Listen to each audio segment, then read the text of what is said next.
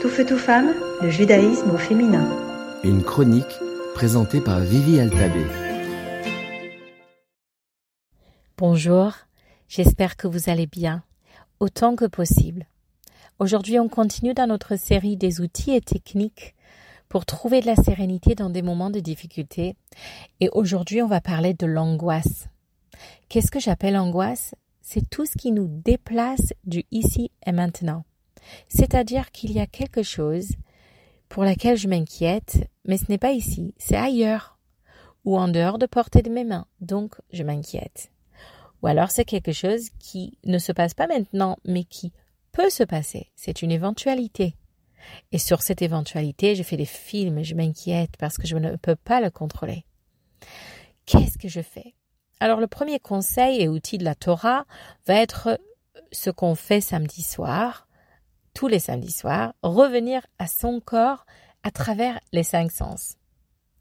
Ok, ça nous rappelle qu'on est ici et maintenant et qu'on est en sécurité. Mais que faire quand le sujet de notre angoisse est notre enfant, qui n'est pas ici, qui est en Israël peut-être, ou la famille, qui est ailleurs dans un zone de danger?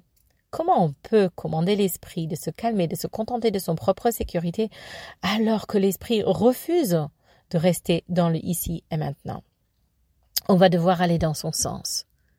On va devoir faire quelque chose qui n'est pas lié à, ici et maintenant, quelque chose qui dépasse ses limitations. C'est un outil que nous avons depuis toujours. De se lever, craquer une allumette et allumer une bougie. Pour qui? Pour l'énergie, pour les âmes, pour les neshamot, qui eux existaient toujours et existeront toujours. Étaient avant, seront après. On allume une bougie, ça peut être pour un grand-parent, ça peut être pour un de nos ancêtres, Abraham ou Sarah, ça peut être pour Dieu. Ça dépend de votre sensibilité pour qui vous voulez allumer et qu'est-ce que vous aimeriez dire et évoquer quand vous l'allumez. C'est personnel à chacun.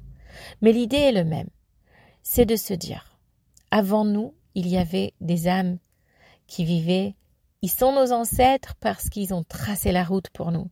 Ils ont tracé, ils ont trotté et ils ont pisté la route pour que ça soit plus facile pour nous, la traverser. Avram, son premier rôle qu'il a joué, c'était de marcher la terre de Canaan, c'est-à-dire de traverser tout ce que ses enfants vont devoir traverser plus tard, pour que ça soit plus facile pour nous et pour qu'on sache que peu importe ce qu'on traverse, il y a un de nos parents et de nos ancêtres qui a déjà vécu ça et qui est là pour nous tenir la main, pour nous guider, pour nous aider, pour nous rassurer, pour nous accompagner, pour nous protéger.